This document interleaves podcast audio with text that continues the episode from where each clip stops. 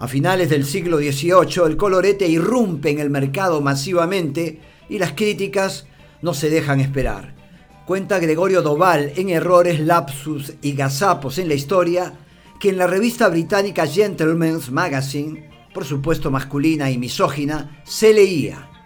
Las solteras que siguen esta moda, la de usar lápiz labial, tienen cierta excusa pues deben encontrar marido, pero esta frivolidad resulta incompatible con la dignidad de la mujer casada.